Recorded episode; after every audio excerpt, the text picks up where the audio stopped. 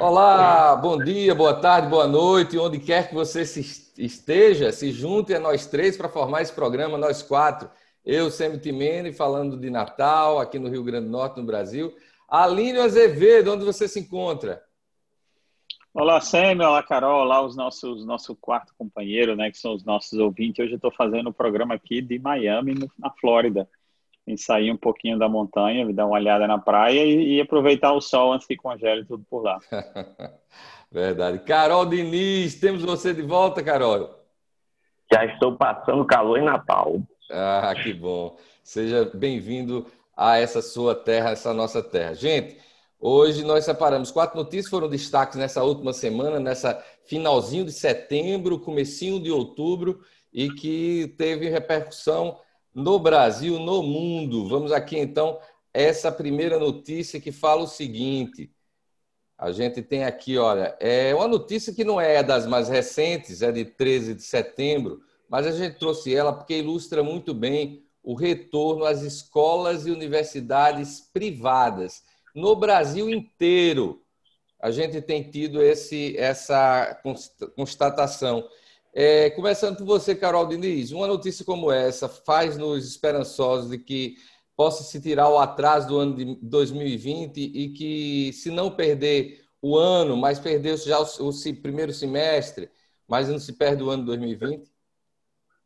Acho que já é um absurdo ter demorado tanto para voltar às universidades particulares, às escolas particulares. E as públicas ainda nada, né? A maioria dos lugares nada ainda. E isso é sustentável. O ano já está praticamente perdido. Esse ano tem que acabar com todas as férias até o final do ano que vem para emendar tudo e essas crianças não perderem, os jovens não perderem tanto tempo na vida. É, mas é difícil uma visão pragmática dentro do setor da educação, é, é muito difícil. As pessoas vivem num mundo paralelo, elas acham que isso é perfeito e se não tiver perfeito não pode andar. Ah, tem que acabar com essa história, alguém tem que, tem que forçar a barra aí e para estudar. Só quem perde mais, de novo, como sempre, são os mais humildes que dependem do serviço público e esses, em boa parte do país, não tem nem previsão para voltar ainda, como aqui no Rio Grande do Norte, por exemplo. Verdade. É, aqui no Rio Grande do Norte a gente viu é, mais uma vez o governo do estado, bem como as principais prefeituras, descartando a possibilidade de voltar no mês de outubro. Alínio, é, como é que está o, o, retorno à, à, normalidade em relação à educação aí no país? Olha, sempre aqui o ano letivo é diferente, né? O ano letivo americano começa em setembro e vai até maio do ano seguinte. Então, nós estamos no início de um novo ano letivo. É, há uma combinação entre as escolas que voltaram em termos de educação presencial e há uma, uma aquelas que não voltaram continuam é, fazendo educação remota através de, dos aplicativos aí Zoom e alguns outros que estão funcionando. A verdade é que não há criança sem escola. Se você não está com educação presencial, você está com educação remota, que tem melhorado significativamente em relação ao que aconteceu naquela na primavera, em março, abril, quando tudo fechou de forma é, é, inesperada. Acho que de forma geral as coisas estão funcionando. Há um contraste muito grande aqui. As escolas que permanecem fechadas geralmente continuam fechadas por pressão dos sindicatos dos professores, que continua ainda com, com a ideia de que não existe segurança sanitária para que essas aulas voltem. É, mas, assim, não existe ninguém sem aula. Se você não está com uma aula presencial, você está com uma aula remoto, que de forma geral está funcionando muito bem. É, dizer, me somando ao que vocês comentam, que a gente vai viver um, um, uma, uma, uma verdadeira distorção aqui no estado do Rio Grande do Norte. A gente fala para o Rio Grande do Norte, a gente fala para o Brasil e amigos que tiverem pelo mundo que queiram escutar esse programa, não só no YouTube, como também nos podcasts, há diversas plataformas de podcast, seja ela da Apple, da Google, enfim, você tem como nos acessar. Mas falando um pouquinho da realidade aqui do nosso estado, é, com essa falta de aula para os alunos do segundo do ensino médio, aqueles que estavam se preparando para o Enem, Enem este que tem uma capacidade, é, uma, uma percentual separado para os alunos advindos das escolas públicas, ou seja, o aluno que mora no Rio Grande do Norte e não está tendo aula vai disputar a mesma vaga com aquele aluno da Paraíba, ou de, da Bahia, ou de tantos outros estados, que fizeram algum tipo de educação, mesmo que nesse tempo de pandemia não seja melhor que poderia ter, mas está aí, via televisão, via rádio, via internet, concedendo aulas para os alunos. E o que é que a gente vê? A gente vê que vai vir o aluno que tem né, aquela história de escolher qual universidade ele quer aplicar. O aluno da Paraíba pode muito bem vir estudar no Rio Grande do Norte. Isso é péssimo. Por quê? Porque a tendência é esse aluno, ao acabar um curso, em vez de entrar no mercado de trabalho aqui, voltar para sua terra. E, ou seja, a gente tem uma universidade federal, recursos que são, que são a ideia é ser investido no Rio Grande do Norte, para o povo do Rio Grande do Norte, vamos ter, na absoluta certeza, eu não temo em errar, que é, a gente, próximo ano, vai ter um número de estrangeiros muito grande na Universidade Federal advindos dessa realidade. Senhores. É o preço, é o preço de se votar em quem baixa a cabeça para sindicato, né? O Grande Norte elegeu uma petista, nada mais normal do que petista se aliar com o sindicato. E onde o sindicato Verdade. vai, destrói tudo. Sêmio, eu queria fazer um comentário aí sobre o seu comentário. Essa ideia, acho que até na minha opinião, um pouco bairrista, de que a Universidade do Rio Grande do Norte é só para os alunos do Rio Grande do Norte. Isso é uma coisa interessante porque eu até entendo que é assim que a coisa funciona no Brasil, mas nos Estados Unidos é exatamente o oposto, né? 99% dos alunos que vão para a universidade não vão para a universidade nos seus estados de origem. Por uma questão, primeiro, cultural e segundo, porque a visão educacional do país é o contrário, é que as pessoas se beneficiam dessa mudança, de morar em novos estados, de conhecerem novas pessoas, de serem expostas a novas ideias. Ah, então, acho interessante o seu comentário aí de dizer, ah, não, porque estão vindo estrangeiros tomar a vaga. Na minha opinião, acho isso um pouco bairrista. Ah, é, é, é, fazer agora como já dizia aquele rapaz inteligente, é, René Descartes, é, não concordo com nenhuma palavra do que dizeis, mas defenderei até a morte o vosso direito de dizê-la. É dizer assim, não concordo, Aline, porque diferente dos Estados Unidos, em que muitos papais e mamães, ou o próprio aluno, tem que tirar o dinheiro do bolso para pagar universidades, mesmo que não tenham fins lucrativos, aqui é diferente. Aqui na política que, nos, que culturalmente estabeleceu-se no Brasil, disse que um recurso federal vem para a Universidade Federal para é, preparar alunos que sejam do estado do Rio Grande do Norte. Mas ainda pior, Aline, porque a gente tem uma universidade estadual do Rio Grande do Norte, a famosa UERN, que leva dos cofres públicos 300 milhões de reais por ano, um estado é, é, paupérrimo como o nosso, e essa universidade também vai ser disputada a vagas. Então vão vir alunos do Ceará, vão estudar com o dinheiro do, do pagador de impostos local, se dissesse não é verba federal, nem, essa nem verba federal é. O povo do Rio Grande do Norte vai pagar para o aluno do, do Ceará estudar de graça aqui no, no, Rio Grande do Norte e a tendência é que eles vão embora é, fazer o, a medicina, fazer a agronomia, fazer o que ele quiser lá no estado do Ceará ou outro estado. Mas está registrado mais esse comentário. Mais uma prova que esse modelo é completamente ridículo. Eu tive a oportunidade, menor... Carol, de conversar com alguém muito entendido de educação esses dias e colocava aquela tua ideia. Ao aluno egresso do ensino médio, deveria ser dado um voucher que dissesse a ele: escolha a melhor universidade que você possa estudar e está aqui o voucher para você gastar nela. É, é diferente do que a gente vê essa política pública que a gente vê hoje no Brasil. Podemos Sim, essa ideia do voucher seria escolha a universidade, a melhor universidade no seu estado de origem ou em qualquer lugar do país? Qualquer lugar. Ah, sim. Então agora vale. Qual... Não. Nesse sentido, pode ser lugar. em qualquer lugar. Aline, todo ano. É o que... Não, não. Verba federal, eu concordo. Não, qualquer lugar. Inclusive porque não existiria nesse modelo universidades federais, tá? Teria que ser todas privatizadas e, em vez de se gastar bilhões e bilhões, como é gasto em educação é, no Brasil, seria concedido esse voucher. É, mas a gente tem um outro contraponto, Aline. Esse modelo, que é o que a gente tem para hoje, esse modelo funciona anualmente. O que eu estou dizendo é que é injusto, porque é, é, eu estou dizendo que esse modelo, para este ano, não vai fazer justiça. Por quê? Porque o governo do estado do Rio Grande do Norte não teve competência de dar educação ao aluno do ensino médio, o egresso do Enem. Ou seja, é, o da Bahia teve competência, o do Ceará teve competência, o daqui não teve. E a gente vai ter que disputar. Então, não é uma questão de bairrismo, não. É só apontando essa, essa dicotomia quando a gente pensa que está investindo na educação dos nossos jovens. Podemos avançar? Competência, competência de petista anda longe da educação. A área, a especialidade deles é outra. Vamos, Vamos em frente, então? Vamos ver o que temos aqui agora. É um tema que foi, Aline, eu tenho certeza, destaque aí nessa semana nos Estados Unidos, aqui no Brasil não foi diferente, principalmente por questões ligadas à Amazônia. A gente fala do debate norte-americano entre o atual presidente Donald Trump e o former ex, é, o former vice president, né, como eles chamam aí, o ex-vice-presidente Joe Biden. É, eles mostraram uma agressividade além do normal que a gente está acostumado aqui no Brasil. Queria começar, Aline, vai ser meio que entrevista, porque você, como vive aí nos Estados Unidos há mais de 18 anos, pode nos dar uma percepção é, melhor disso tudo. É, foi um debate como todos os outros ou o clima esquentou de verdade esse ano?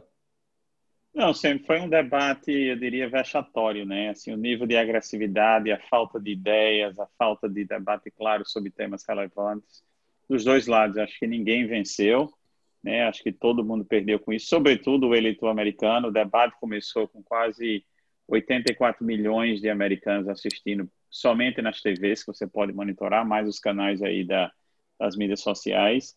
E muito rapidamente um número imenso de pessoas desistiram de acompanhar o debate porque realmente era um, é, como um dos comentaristas aqui colocou, chamar isso de um debate entre duas crianças raivosas era uma afronta às crianças. É, né? né? Foi, foi realmente muito triste, acho que todo mundo perdeu. Trump perdeu uma oportunidade de tentar mudar a dinâmica e a retórica da campanha, que ainda continua muito desfavorável a ele. Biden perdeu a oportunidade de tentar se comportar de maneira muito melhor do que Trump. Em alguns momentos ele perdeu a paciência e começou o jogo de gritos também. O moderador foi um desastre, não conseguiu controlar nada do debate. E assim, o comentário em relação à Amazônia, eu sei que fez muito, é, teve muita relevância aí no Brasil. Aqui nos Estados Unidos passou completamente despercebido.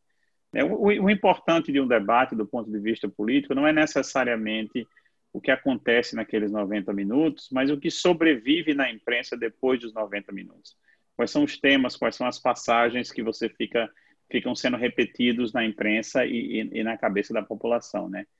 E nesse aspecto aqui, eu acho que o que, o que mais tem se falado desde então foi o, o momento em que o, o, o moderador do debate muito claramente perguntou se Trump teria condição de criticar os supremacistas brancos e ele evadiu-se na, na, na pergunta e não falou. E isso criou esse efeito pós-debate muito significativo, tanto que ontem, finalmente, ele deu uma entrevista na Fox News e abertamente criticou esses movimentos de supremacia branca. Mas até então não fez e nem fez durante o debate de uma forma muito clara, que foi perguntado. Quer dizer, se eu, se eu vejo as coisas que sobreviveram pós-debate, geralmente foram coisas, primeiro, sem muita grande relevância, e segundo, coisas que de forma geral não foram benéficas a Trump. Uh, mas também não há não há nada que você possa dizer, olha, isso aconteceu e foi extremamente benéfico a Biden também. Então acho que foi 90 minutos de oportunidade perdida para ambos os lados. É, Carol, aqui no programa nas últimas semanas, esse que é o número 7, nosso programa número 7, que vai ao ar semanalmente é, nas plataformas de podcast e no YouTube, é, você tem se colocado como um trampista e a Aline como um bindista. E a Aline meio que postou aí, é, esboçou uma decepção com o seu candidato, né? É, com o candidato dele. E você, Carol, gostou do desempenho do seu candidato? Eu acredito que aquilo é estratégico para inflamar as bases, sabe? Eu acho que tem pouca gente em dúvida ainda na, na eleição, em quem votar que poucas vezes tivemos uma eleição tão polarizada, isso é característico de todo lugar que está se fazendo eleição agora, polarização esquerda-direita. Então, eu acho que dentro do papel de inflamar a base, talvez ele tenha atingido seu objetivo, fazer com que essa base vá realmente votar, porque lá o voto não é obrigatório. Isso faz toda a diferença. Então, se essa inflamação dessa base, com esse tom bélico, esse tom mais agressivo no debate, que, que sempre foi a, formato também, eu não vi surpresa, eu não fiquei surpreso com o tom do debate. Eu já sabia que ia ser agressivo. Ele foi agressivo a campanha toda, por que não vai ser agora? Né? Então, eu queria chamar a atenção para a questão da Amazônia, porque suscita dois pontos muito importantes que eu sempre falo quando toca nessa questão climática. Um, que é todo um jogo para se alimentar ONG, se alimentar toda essa estrutura esquerdista que gosta de mais Estado, mais governo, mais dinheiro, mais verba para isso. Tá? E, e, a Amazônia, especificamente, tem a questão da soberania nacional. O mundo sonha, sempre sonhou em tomar a Amazônia do Brasil. Tá? Esse é um ponto que não se deve esquecer jamais, por isso é tão importante a presença militar na Amazônia. E outro ponto é que o próprio, uh, o próprio Biden falou em se dar dinheiro para preservar a Amazônia. Eu acho que nesse ponto ele está certo. Ele está errado em dizer faremos sanções econômicas se o Brasil não cuidar melhor da Amazônia. Tá? Então, é, é, eu acho que pegar dinheiro de quem tanto fala preserve, preserve, preserve, mas não age, eu acho que esse é o ponto crucial. Ah, você quer que seja preservado? Ajude, mande dinheiro, porque vocês já ficaram ricos devastando as suas florestas. Essa fase histórica vocês já viveram. Aí agora a gente não pode, de forma alguma, nem de forma inteligente, explorar as nossas. É proibido isso. Paguem caro por isso. Esse é o ponto. Agora, ameaçar com sanções econômicas, e qual é a avaliação disso? Como é que se avalia isso para ameaçar? Eu acho é. que aí ele, ele, ele adotou o radicalismo dos esquerdistas que o acompanham. É por aí, é por aí. Gente, temos como próximo tópico este daqui. Vamos a ele. É o Reino Unido, que endurece política migratória e cria nova polêmica. É, enviar os migrantes no meio do Atlântico para velhas balsas ou até criar ondas do Canal da Mancha para fazer embarcações se afastarem foram duas das propostas do Reino Unido para endurecer sua política migratória e geraram muita polêmica essa semana lá no, no, na Europa. É, como é que vocês, começando, Carol, por você, como é que você vê as questões migratórias do que acontecem lá, as verdadeiras ondas migratórias? Não falam em centenas, falam em dezenas de milhares, talvez até centenas de milhares de pessoas que todos os anos buscam em, ir para, para a Europa especificamente. Eu queria escutar a tua opinião, começando por você, Carol. Acho que quem tem fronteira aberta é o inferno, sabe? As regras para entrar no céu têm que ser rígidas. E a Inglaterra já saiu da União Europeia exatamente por causa disso. A, União, Europa está se acabando por causa da falta de, de controle, falta de restrição em política migratória.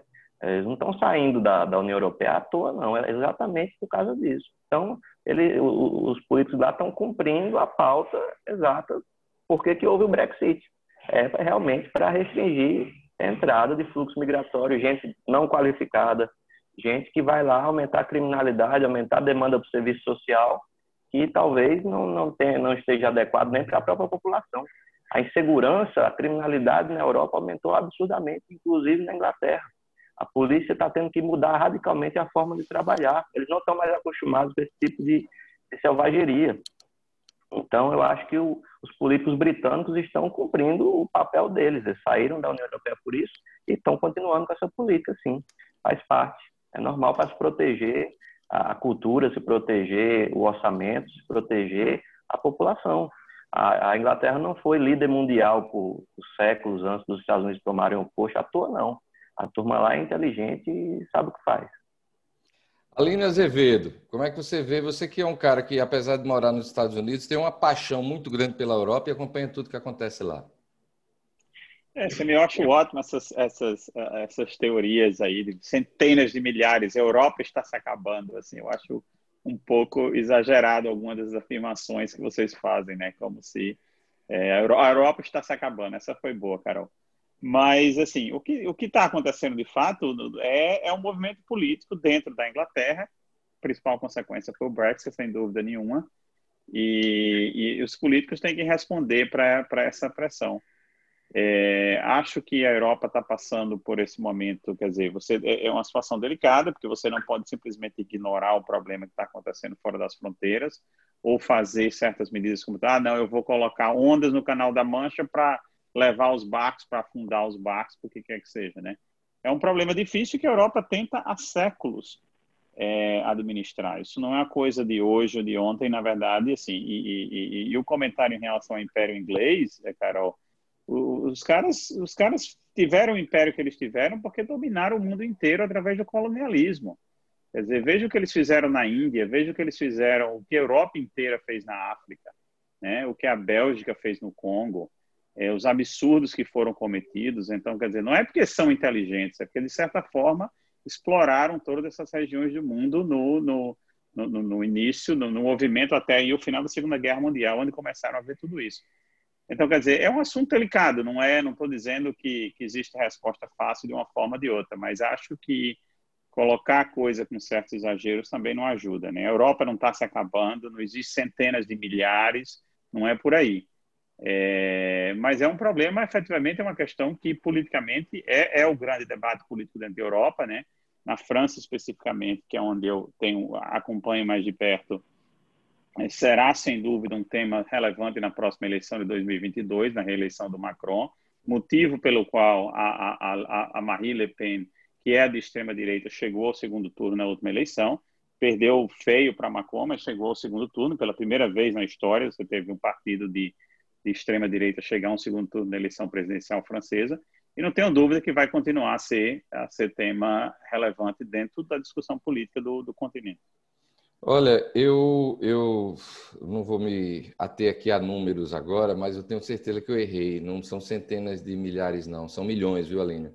É, o que a gente vê é uma verdadeira é, inversão de valores lá em relação a questões culturais, religiosas, e é, o senhor Macron ele ele deixa movimentos de direita crescerem porque ele é eleito e só quer governar para uma para uma esquerda que quer, é politicamente correta, mas esquece do básico, sabe? O que Macron faz aqui, por exemplo, é, no, na vizinha Guiana Francesa, deveria fazer com que ele se envergonhasse, entregasse a, a, a autonomia da Guiana Francesa para que o país pudesse caminhar só e ao invés de ficar se metendo com a Amazônia brasileira, por exemplo. Mas o bom de falar por último e de ter o comando aqui do, do, desse programa é que o tempo urge e eu não vou poder é, escutar mais vocês falando sobre é, a questão do, do lá da, da Europa, porque a gente chega finalmente ao nosso último tema de hoje, que é a indicação do Cássio Nunes Marques ao STF.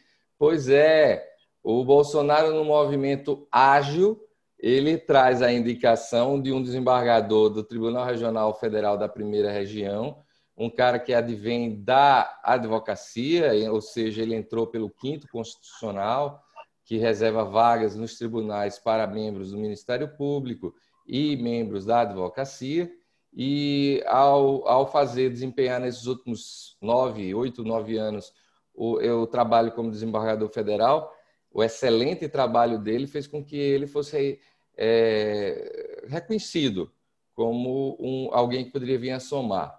É, no dia de hoje, a gente está gravando esse programa excepcionalmente hoje numa sexta-feira, Alínio. Aqui no Brasil, a gente tem escutado muita repercussão porque é, estariam ligando o Cássio Nunes Marques a movimentos de esquerda. Seria uma indicação do PT, foi a Dilma que indicou ele lá para o Tribunal Regional Federal e que seria a terceira indicação na área da justiça de Bolsonaro, já que dizem que de esquerda também é o ministro da Justiça e de esquerda também é o Procurador-Geral da República, ou seja, é, Carol, estão dizendo que Bolsonaro já pode pedir o gol do Fantástico, sabe? Mas é, conversas, a, é, piadas à parte, é dizer que esse senhor aqui tem as três principais características inerentes a esse cargo que é a idade tem que ser acima de 35 anos, o notório saber jurídico, então a vida dedicada são mais de, de, de 25 anos dedicados ao mundo jurídico, e o, a questão do, da conduta ilibada, ao contrário, ele tem um reconhecimento muito grande dos seus pares como um excelente desembargador. Queria escutar a, opinião de vocês, começando por você, Alínio. Sêmio, é, só um comentário aqui, é, vou deixar para você uma sugestão que você leia um pouco mais sobre a política francesa, porque o seu comentário de que o Macron está governando para a esquerda está um pouco enganado. Né? O primeiro-ministro que ele nomeou recentemente era um ex-assessor direto do Sarkozy, que continua com grande influência no governo francês. E o Sarkozy não é de esquerda. Mas dá uma lidazinha, se, se, se, educa um pouco mais sobre a política francesa, que é bem interessante, é diferente da é, americana. É, então é dizer que ele foi Mas, vamos lá, sobre... Ele teve que indicar alguém que não era da, da ala dele. É, sobre a indicação do... É, sobre, sobre a indicação, eu, eu não, não conheço, assim, o que eu tenho lido sobre, que achei interessante dessa indicação toda é é a, a, decepção de alguns bolsonaristas bem tradicionais com essa nomeação. Eu realmente não sei dos detalhes né, do, do, do nomeado em si, não, não o conheço, nem pesquisei, mas é o que eu tenho visto aí muito nas redes e alguns comentaristas de decepção de alguns bolsonaristas tradicionais. Aliás, por falar em bolsonarista tradicional, Sam, eu queria mandar um, um abraço para aquela sua amiga médica que me xinga aqui no programa é, por eu não ser não ser bolsominion cego. Eu acho que um dia ela vai conseguir entender que existe é, existe valor, é que toda unanimidade é burra, né? Como já dizia o poeta. Mas é. então um abraço para ela. Queria até ver como é que ela está se sentindo aí com essa nomeação. Você que eu não sabe que isso quem é. Isso eu comentei, é. eu comentei, é. disse só o milagre não disse o santo. Eu acho que é interessante para mim, para quem está aqui, o interessante foi isso, foi você ver a primeira nomeação e ao acontecer a primeira nomeação, você vê críticas e decepções de alguns dos defensores mais tradicionais do governo. Isso aí é que eu não, não consigo ainda entender e queria até escutar a opinião de vocês, por que é que isso está acontecendo. Carol Diniz, como é que você recebe aí o nome desse?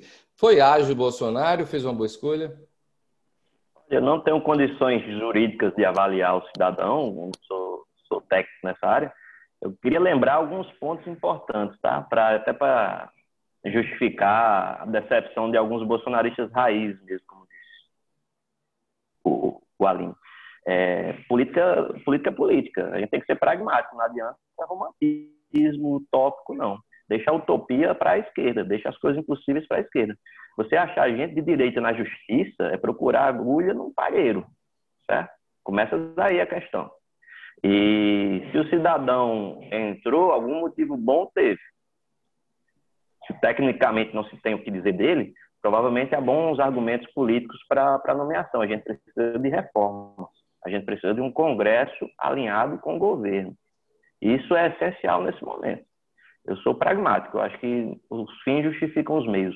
Para ter reforma, o preço é esse, talvez seja um preço baixo porque nada é mais importante nesse momento do que um Congresso aliado com o governo para aprovar as reformas que a gente precisa. Eu acho que a coisa tem que ser olhada politicamente. Tecnicamente, se ele é incapaz, rapidamente as coisas vão aparecer, mas pelo que eu vi, ninguém está ninguém está criticando a né? capacidade né? técnica dele, não. É. é mais a questão mesmo dos lados políticos. Ah, foi nomeado por Dilma, não sei o quê. Na época dele, o presidente foi Dilma. O PT foi presidente 13 anos. Então, o cara tem que esperar mudar de presidente para ir atrás de um cargo. É, quem, quem, quem, consegue um cargo desse não é, não é mosca morta, não. O cara tem que ter habilidade política para ter o nome ungido. Não é do nada que o cara é escolhido, não. Então, não tem santo nessa história, não. A gente tem que ser pragmático, ter os pezinhos no chão e deixar de romantismo. Deixa o romantismo para os doidinhos de esquerda. É.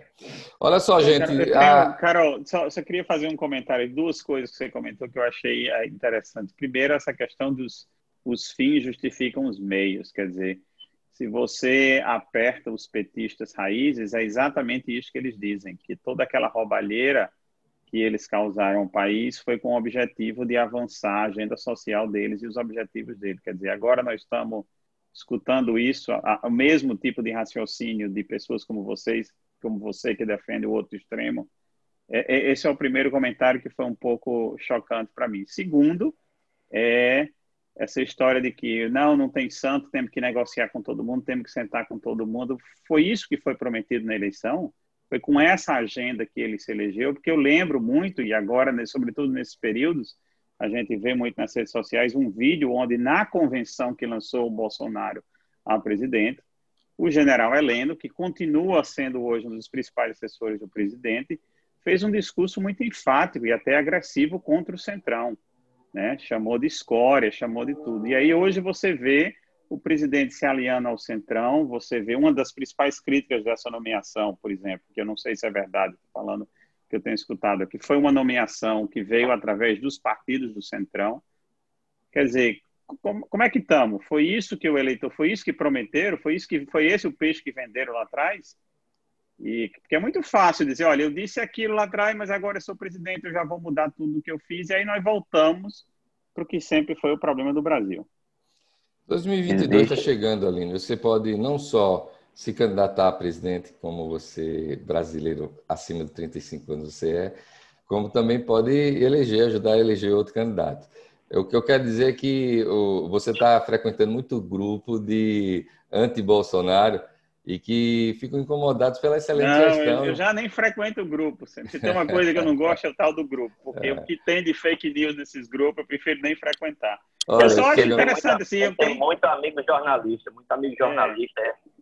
Tem, é. isso é verdade. Eu tenho muito ainda bem que eu não sou jornalista. Isso é verdade, ainda bem que tenho muito amigo jornalista, isso eu gosto. É. Mas eu, sou, eu acho extremamente interessante. Acho mesmo de fora você dizer, pô, o primeiro nomeação que o cara fez é, teve uma reação tão significativa de membros da própria base, né? Daqueles é. eleitores tradicionais Ele... que, nesses grupinhos aí que eu não frequento, mas que eu sei, é, é um carro-chefe de, de, de defendê-lo às eu, O que eu fico, assim, pasmo é que um cara, que eu não conheço o novo ministro, né? O futuro ministro, mas um cara que tem é, tantos elogios estão se pegando agora porque Bolsonaro quebrou a palavra, ele disse que ia ser um evangélico, ele, ele indicou um católico. Tenha dó.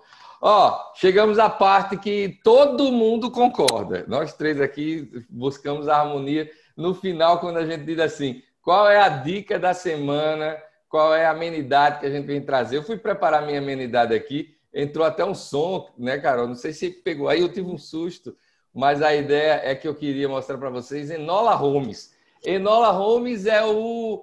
É o é, como é que eu posso dizer? Eu não vou dividir tela, não, está fazendo muito barulho aqui. Enola Holmes é o filme que é da Netflix que conta a história da irmã mais nova de Mycroft e de Sherlock Holmes. Então é um, uma diversão para a família, a censura é 12 anos, mas é, é, é, um filme super leve, inteligentíssimo, como todo filme de, de Sherlock Holmes, e vale muito a pena. Quem tiver aí assinatura da Netflix, fica a dica.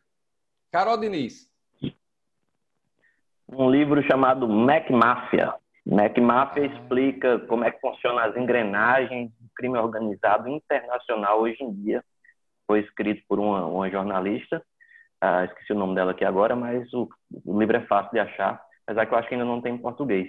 Mas mostra justamente como a queda do comunismo, a queda da União Soviética no início dos anos 90 promoveu a reengenharia, digamos assim, do crime organizado mundial e a formação dos, os velhos oligarcas russos já estão conhecidos, enfim, toda a trupe que comandava o mecanismo estatal do leste europeu passou a comandar o crime organizado. É muitíssimo interessante. E ela fala de dentro do negócio. Ela estava convivendo no leste europeu quando as coisas começaram a acontecer. Muitíssimo interessante. Alínio. Sêmio, minha dica dessa semana vai ser em homenagem ao, ao seu comentário aí sobre a França. Né? É um seriado francês que está no Netflix que chama Golpe de Coração. É uma comédia, é um, é, um, é um seriado que é uma comédia romântica. Fala de novo, é, fala de novo, se... cortei. Fala de novo. Não, eu falei, é um, é um seriado no Netflix que chama Golpe de Coração, acho que essa é a tradução em português, não sei.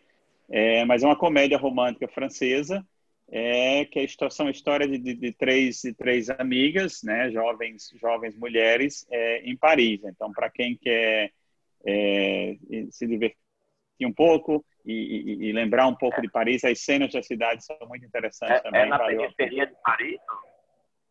Não, não é, não é na periferia de Paris, não. Mas tem, tem, tem parte também da periferia, é, é, é Carol.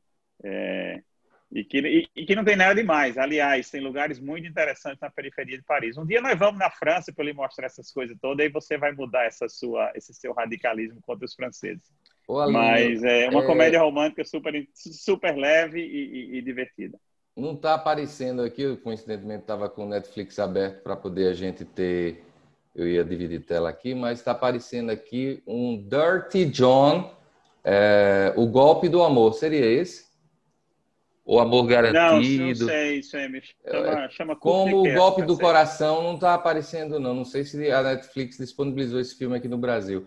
Mas nada que se não for, a Aline descobre direitinho o que é que acontece e próxima semana você corrige aqui, Aline.